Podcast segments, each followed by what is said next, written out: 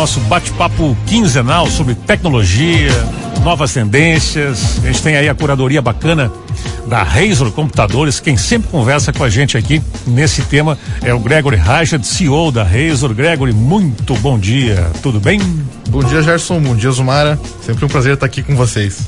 Bom, hoje o nosso bate-papo aqui, eu tinha dado a manchete antes, é sobre a nuvem.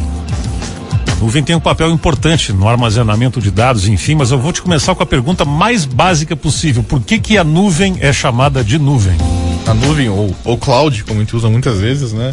Tem esse nome por causa do. Antigamente, quando fazia o diagrama do setor de TI, né? Tudo que envolvia a internet estava no começo, na ponta ali, era desenhado como uma nuvenzinha. Né? Aí o pessoal começou sempre a se referir da, da, das coisas que estavam na internet como nuvem. Uhum. E aí acabou pegando esse nome e ficou. Tá bem. Então é bem, é bem básico. Era a imagem ali que virou o é, nome. É, né? A imagem de, de, desenho daquilo acabou virando o nome uhum. do... Bom, na prática, como é que funciona a nuvem? Bem, a nuvem ela não é algo mágico, ela não é etéreo, né?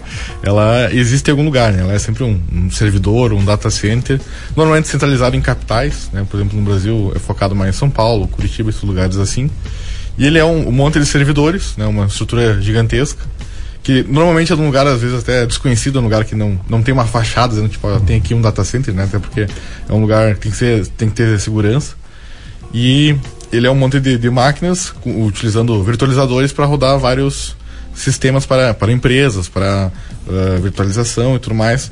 E, e, tem vários tipos de nuvem, né? Por exemplo, tem, nós temos nuvens de serviços, né? Por exemplo, como um, um Drive, né? O Google Drive, esse tipo de coisa. O, é uma nuvem. O OneDrive, ele é uma nuvem, né? Uhum. Mas ele é uma nuvem de um serviço, ou seja, já é algo pronto, assim, né? Tu consegue acessar ele na internet remotamente. Uhum e tu tem acesso em qualquer lugar aquilo, mas ele é um serviço pronto. E existem várias camadas, né? Existem camadas mais anteriores, porque aquilo ali ele, ele já está utilizável, né?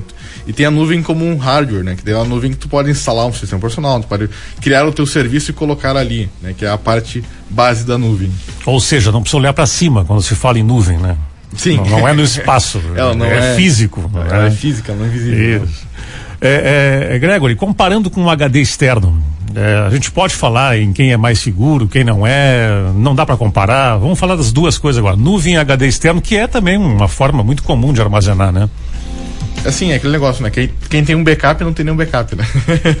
tem que ter sempre mais um backup, mas eu acredito que o, ambos têm problemas, né? Por exemplo, o HD externo, ele tem um problema de ser mecânico, então, uhum. às vezes, se dá uma queda, uma coisa assim, tu pode acabar danificando os dados simplesmente pelo fato do, da, de afetar o, o o interior dele ali mecanicamente, né? E a nuvem tem o problema também que ela é muito centralizada, né? Então, por exemplo, uma nuvem do Google, né? Deve existir poucos lugares no mundo que são tão atacados quanto a nuvem do Google. Claro que ela, existe um nível de segurança muito elevado nisso também, mas também existe um nível de risco por ser um alvo muito grande, né? E ser muito centralizado. E em questão de segurança, é bom sempre ter mais de um, de um backup. Assim. Então, por exemplo, se eu tenho no, no Google Drive como backup automático, é sempre muito bom ter isso, mas pode acontecer, por exemplo, um ransomware, que é um dos maiores riscos que a gente tem hoje, que é criptografar tudo que tu tem. Aí se tu criptografa tudo que tu tem, pode também criptografar tudo que tu tem na nuvem. Então tu perdeu tudo que tu tem no backup na nuvem, né? A vantagem do HD externo é que como ele está desconectado do computador, ele não vai ser afetado por aquilo, né? Então tu tá, tá salvo ali e ele tá uh, offline, digamos assim, não pode ser atacado. Né? Dá para usar a expressão redundância quando se fala nisso? Com certeza. No armazenamento. Né? É, o setor de TI sempre usa muito o termo de redundância. Uhum. Né? O HD da máquina, que diferença tem para o HD externo e para a nuvem? Assim, o, o HD da máquina ele, ele, é o mais frágil, digamos assim, né? Porque ele já está rodando o sistema, então ele está ali podendo ser atingido por vírus, por ransomware, esse tipo de coisa, né? E o, a vantagem do HD externo é que ele pode ser desconectado do computador. Então, tipo, uhum. eu, eu, fiz a cópia, ele está ali offline. Eu só vou precisar ele de novo quando eu tiver que copiar de novo, né? Ou quando eu precisar dos dados dele. Então ele não, não, não é sensível aos dados, né? Uhum. Ele só tem a acessibilidade do fato, como eu falei, de ser mecânico, de poder dar uma queda, sofrer algo físico, assim, né? E a nuvem, ela é muito prática, ela faz o backup automático e tudo mais, mas ela também está correndo o risco de, se algo afeta todo o computador, também afetar toda ela, né?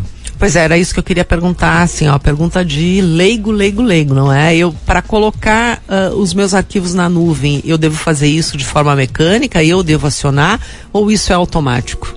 Existem várias formas, né? Dá pra fazer de, de ambas as formas, né? A, mais comum é fazer de forma manual, né, só copiando os arquivos direto para a nuvem, mas tu pode ir lá nas configurações do, do Google Drive, do, do OneDrive, de qualquer outro backup, Dropbox também, e fazer uma pasta automática que ele vai sempre ficar copiando aqueles arquivos ali, né? E a vantagem disso que tu da nuvem é que tu consegue ter acesso a esse arquivo em vários lugares. Né? Então, por exemplo, ah, eu tenho um computador em casa, no na empresa, eu consigo acessar o mesmo arquivo em ambos mas ao mesmo tempo eu estou exposto em, nos dois computadores, né? Porque se algo acontece num, vai acontecer no outro também. Né? Ou seja, o pulo do gato aí é a redundância mesmo. Né? É a redundância, é sempre ah. importante. Quem né? tem um não tem nada, né? É isso aí. Ditado é, antigo isso. Né? É bem isso aí. Então, é aquela coisa, isso a gente só vai dar valor a, a partir do momento que sofreu uma vez com isso, né? E tem sido cada vez mais comum esses ataques de ransomware, né? Que o ransom vem da, do, do inglês de, de fiança, né? Então tu tem que pagar uma fiança para ter teus dados de volta, né? Que são todos criptografados. Para fechar nosso papo de hoje aí, Gregory, esse assunto aqui não é novo, né? Mas é um assunto que se renova e é importante que os pais que nos ouvem, a galera que está ouvindo na hora da decisão aí da profissão, a área de TI, ela segue completamente aquecida aqui em qualquer lugar do mundo. Alta remuneração inicial, inclusive, e sobrando vaga. Né? Sim, sim. Inclusive, saem algumas pesquisas das empresas americanas que dizem que a América Latina ainda não consegue se digitalizar de forma tão rápida por uma escassez de mão de obra. Ou seja, Olha não só. tem pessoas suficientes para entregar a digitalização que a gente precisa ainda hoje. Né? E isso, eu acredito, não, não vai mudar tão cedo. Né? E que nem eu estava conversando aqui contigo, né? Eu não, não, acredito na ideia de empresas de tecnologia, porque tecnologia não, não é um fim, ela é o um meio, né? Então é, é, a forma que se utiliza algo, né? Então cada vez mais vai ter diversas empresas e diversos setores utilizando cada vez mais tecnologia. Então isso vai gerar cada vez mais empregos e serviços nessa área também, né? A automação também exige, né? profissionais sim, nessa sim. área, né? Então, cada vez mais a gente vai automatizar trabalhos simples, que uhum. a gente já falou na, no, no, nosso uh, papo anterior. E eu acredito que cada vez mais vai precisar de pessoas que cuidem dessas automações, né? E, e a UTI, com certeza, será um dos principais uh, ajudados nesse sentido, né? Será o menos afetado. Ou seja, não é onda, não é modinha, veio para ficar e ouve o que a gente está falando aqui remuneração boa, inclusive inicial, e dá para trabalhar em qualquer lugar do mundo da sua casa aí e vaga sobrando, que essa é a informação mais importante, né? Precisando gente. Se eu não me engano, no Brasil hoje nós temos mais de 700 mil vagas de TI aberto. Olha só. Tem vagas sobrando. E existem diversos setores, diversas áreas que pode se atuar. Né? Eu posso atuar como desenvolvedor e trabalhar numa empresa, num hospital. Posso trabalhar como desenvolvedor e trabalhar numa empresa que faz só desenvolvimento. Então, é, o leque é muito aberto. Né? Gregory, baita papo, tá? Um abraço grande aí, boa semana pra ti, viu? Uma boa semana aí, um abraço.